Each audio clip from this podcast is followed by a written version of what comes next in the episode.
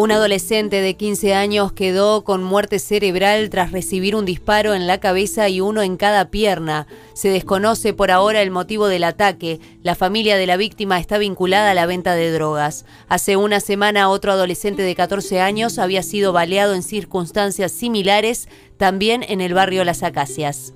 El presidente del gobierno español, Pedro Sánchez, se comprometió ayer públicamente a abolir la prostitución en España. En el discurso con el que clausuró el Congreso del Partido Socialista, Sánchez afirmó que llevará a término el compromiso de abolir la prostitución que esclaviza a las mujeres en su país. Tavares seguirá siendo el DT de Uruguay y dirigirá los partidos de noviembre.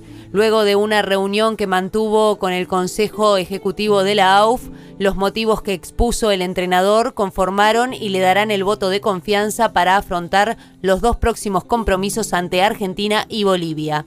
En este momento hay 12 grados, cielo nuboso, se espera una mínima de 9 y una máxima de 19, humedad 85%.